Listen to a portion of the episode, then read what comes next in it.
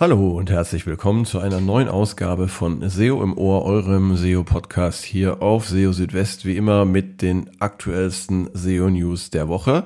Und in dieser Woche haben wir einige neue Meldungen rund um Googles neue Suche SGE dabei.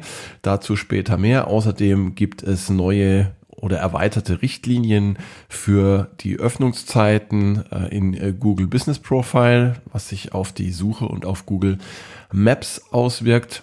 Ja, und außerdem äh, sind laut Google viele Titeländerungen unvermeidbar. Was es damit auf sich hat, dazu später auch noch mehr. Ja, fangen wir mal an mit Google SGE, also der neuen KI-Suche von Google. Die befindet sich ja aktuell noch im Experimentierstadium und kann über, über Google äh, Search Lab äh, getestet werden, zumindest in den USA oder außerhalb von den USA. Dann äh, auch, wenn man ähm, über einen ja, über einen VPN-Zugang geht und sozusagen Google vorgaukelt, man befinde sich in den USA, dann muss man natürlich auch noch ähm, auf eine Warteliste und dann irgendwann freigeschaltet werden. Ja, und Eben in dieser neuen Google-Suche in SGE gab es jetzt ein paar Neuerungen in dieser Woche und äh, die ja interessanteste und spannendste Neuerung, wie ich finde, ist, äh, dass jetzt auch direkt in den Antworten des Chats in den sogenannten AI-Snapshots Content-Links angezeigt werden. Ähm, und äh, die dann eben auch auf äh, Webseiten verweisen, von denen die Antwort stammt oder die sozusagen als Quelle für die Generierung der Antwort ähm, genutzt wurden. Und da gibt es ein Beispiel, wenn man äh, sucht nach Supermoon, ähm, also ein äh, Phänomen, äh, wenn sich der Mond äh, in einer bestimmten Art und Weise darstellt, dann ähm, bekommt man ja Quellenangaben von zum Beispiel Wikipedia, aber auch von CNN, äh, von Yahoo und noch ein paar weitere. Das Ganze ist aber momentan auch noch ein Test. Das heißt, äh, ja, selbst wenn ihr Zugang habt zu SGE, dann kann es durchaus sein, dass ihr diese Art von, von Links gar nicht seht, weil Google das ähm, testet und wahrscheinlich dann eben nur für eine ausgewählte äh, Gruppe von Nutzern auch ähm, ausspielt. Aber es zeigt zumindest auch, dass man sich bei Google aktuell Gedanken darüber macht, wie man Webseiten äh, und Websites äh, auch aus der KI-Suche heraus mit Traffic versehen kann, wie man sie da ähm, präsent machen kann und wie es praktisch dann eben auch Klickmöglichkeiten gibt, über die dann auch zukünftig in der neuen Google-Suche dann äh, Traffic generiert werden kann. Das ist also das eine. Und äh, dann gab es noch eine andere, und zwar auch eine offiziell von Google verkündete äh, Neuheit, die sich eigentlich in mehrere Teile aufteilt. Und zwar erstens wird es ähm, ja wahrscheinlich im Lauf dieser Woche jetzt auch ähm, für ausgewählte Suchanfragen äh, Videos in den Antworten äh, des KI-Chats geben. Das wird also jetzt nach und nach ausgerollt. Das passiert dann für solche Suchanfragen, bei denen äh, Bewegtbilder besonders hilfreich sind, äh, zum Beispiel zur Darstellung bestimmter Yoga-Übungen oder auch ähm, ein anderes Beispiel, das von Google selbst auch stammt, wie man Flecken aus Marmor entfernt. Das äh, fragen wir uns natürlich alle. Und ähm, dann kann es auch sein, dass man da eben ein, äh, ein Video präsentiert bekommt in der Antwort des KI-Chats. Ja, außerdem hat Google auch äh, geschrieben, dass die Antworten äh, des Chats äh, schneller erscheinen. Also man habe äh, große Verbesserungen durchgeführt, durch die sich die Antwortzeiten in etwa halbiert haben sollen. Also das Ganze soll jetzt wesentlich schneller sein. Und äh, ja, also auch das ist natürlich ein Thema, was gerade die, die neue Suche und auch insbesondere äh, das neue Bing ähm, tatsächlich äh, auch immer wieder betrifft dass äh, ja da manchmal äh, etwas Zeit vergeht, bis die Antworten erscheinen. Und, ähm, das soll sich jetzt eben deutlich verbessern.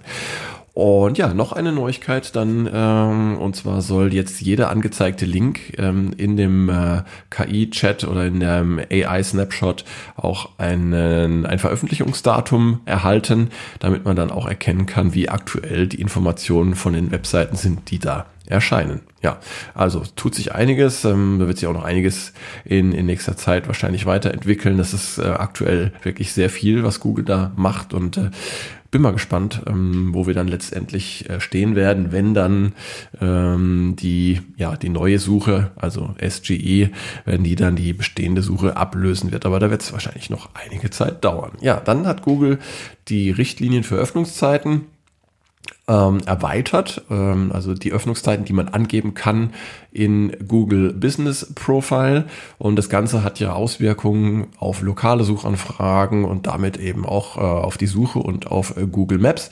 Kunden orientieren sich an den Angaben, wenn sie entscheiden, ähm, welchen Dienstleister sie in Anspruch nehmen und welche nicht. Das heißt, man schaut dann öfter schon mal, ähm, wer hat denn eigentlich gerade geöffnet und wer nicht. Und äh, in den Richtlinien äh, zur Angabe von Öffnungszeiten in Google Business Profile wird jetzt aufgeführt, welche Anbieter bzw. welche Branchen keine Öffnungszeiten in ihrem Profil nennen sollten. Und zwar sind das Beherbergungsbetriebe wie zum Beispiel Hotels, Motels oder ähm, Apartmentgebäude. Schulen, Hochschulen beziehungsweise Universitäten, Kinos, Transportdienste und Flughäfen, Freizeit- und Naturparks. Und äh, diese Liste ist jetzt nur exemplarisch und nicht vollständig. Da können dann auch weitere Branchen hinzugezählt werden. Ähm, und generell gilt, dass keine Öffnungszeiten angegeben werden sollten, wenn es schwankende Öffnungs- und Betriebszeiten gibt, wie zum Beispiel bei Showveranstaltungen, Gottesdiensten oder bei bestimmten Unterrichtskursen. Und es, ja, es ist wichtig, dass ihr auf die Angabe korrekter Öffnungszeiten in Google Business Profile achtet, denn äh, erstens erscheinen diese in den lokalen Suchergebnissen, wenn äh, betreffende Business Profile ähm, Einträge in der Suche oder in Google Maps angezeigt werden.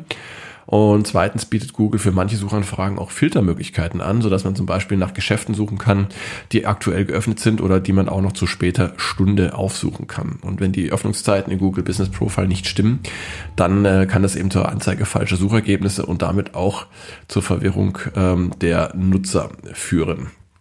Genau. Dann auch noch eine interessante Meldung von Google und zwar ähm, kommt es ja, ja recht häufig vor, dass Google nicht den äh, Titel oder Titel verwendet, der ähm, auf einer Webseite hinterlegt ist, sondern in den Suchergebnissen etwas anderes anzeigt, das Ganze umformuliert.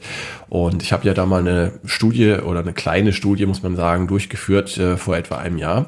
Und dabei kam heraus, dass Google ähm, in etwa der Hälfte der Fälle Änderungen am Titel vornimmt. Und ähm, ja, warum das notwendig ist, hat jetzt John Müller auf Mastodon erklärt. Und zwar hat er geschrieben, dass angesichts der Vielzahl der Geräte und unterschiedlicher Längenbegrenzungen in, äh, ja, auf den Bildschirmen sowie auch wegen unterschiedlicher Verwendungszwecke des Titles, wie zum Beispiel für Tabs, Bookmarks, äh, SEO, Ankertexte für Links, für Suchergebnisse und so weiter, dass da eben äh, manche, wahrscheinlich sogar viele Fälle äh, von Änderung des Titels unvermeidbar sind. Und ähm, ja, interessant ist ein weiterer Hinweis, den John Müller in diesem Zusammenhang gibt mit der Anzeige von Website-Namen.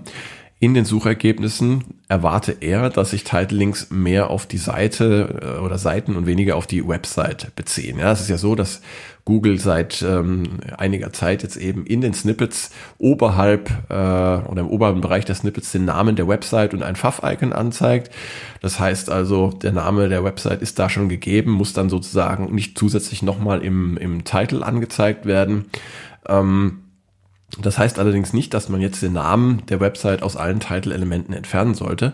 Denn äh, ja, auch dazu hatte John Müller was gesagt zuletzt, und zwar die Verwendung des Websites-Namens im Title sei eine gute Praxis und könne Google sogar dabei helfen, den Namen der Website abzugleichen. Ja, also wenn ihr dann den Titel in äh, den Namen der Website in eurem Title drin habt, dann müsst ihr den jetzt nicht deswegen rausschmeißen. Ja, und dann nochmal zurück zu SGE. Und zwar äh, gibt es hier anscheinend, ähm, zumindest gibt es da einige Beispiele dafür, die das nahelegen, ähm, ja, sexistische Tendenzen.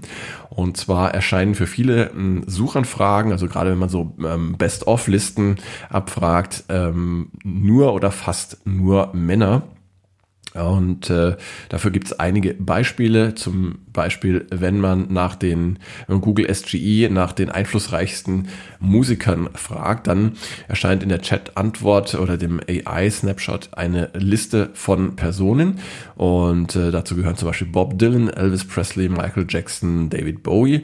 Eine Frau sucht man in dieser Liste allerdings vergebens. Und äh, ähnlich sieht es auch aus, wenn man Google SGE nach den besten Marketern fragt. Und Und auch hier findet man Männer wie Steve Jobs, Seth Godin, Brian Dean, aber keine Frau. Immerhin schafft es mit Oprah Winfrey eine Frau in die Liste der besten Unternehmer. Ähm, also wenn man nach den äh, besten Unternehmern sucht, dann ist äh, ja ganz hinten auf dem letzten Platz sozusagen die Oprah Winfrey zu sehen, aber ansonsten auch nur Männer. Und dann stellt man sich natürlich schon die Frage, wie kommen diese Ergebnisse zustande? Und ja, sehr wahrscheinlich liegt das eben an den Daten, die zum Trainieren des Large Language Models äh, genutzt wurden, die äh, das äh, Google SGE äh, eben für seine Antworten verwendet. Und es ist einfach anzunehmen, dass in diesen Trainingsdaten männliche Personen überrepräsentiert sind. Denn es ist ja durchaus so, also für all diese äh, Fragen ähm, gäbe es auch bestimmt ein oder mehrere äh, Frauen, die da ebenso äh, einen Platz haben sollten. Und ähm, das Ganze ist vermutlich so ein sogenannter Bias, den man auch ähm, ja, beobachten kann bei, bei Antworten von ähm, KI-Modellen, ähm, wenn zum Beispiel bestimmte Minderheiten da nicht oder kaum vorkommen. Ja, oder ein klassischer Fall ist ja auch ähm, Gesichtserkennungssoftware, die ja auch auf KI basiert. Und da war es ja zumindest äh, noch vor einiger Zeit so gewesen, dass da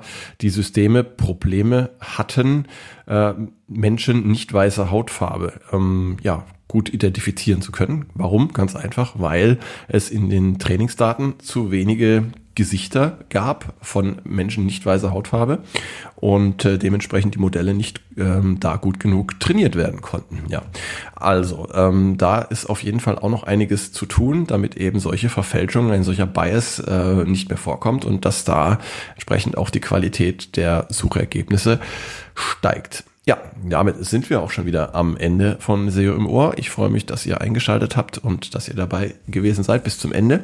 Und wie immer an dieser Stelle mein Hinweis, wenn ihr Fragen habt oder Themenwünsche äußern wollt, oder auch einfach Kritik und sonstiges äh, mir mitteilen wollt, äh, dann äh, ja, schreibt mir gerne entweder eine E-Mail an info@seo-südwest.de oder ihr erreicht mich natürlich auch über die verschiedenen sozialen Netzwerke wie zum Beispiel LinkedIn, Twitter, äh, Mastodon und so weiter. Findet ihr alles auf SEO Südwest und ja, die nächste Ausgabe von SEO im Ohr dann in etwa einer Woche.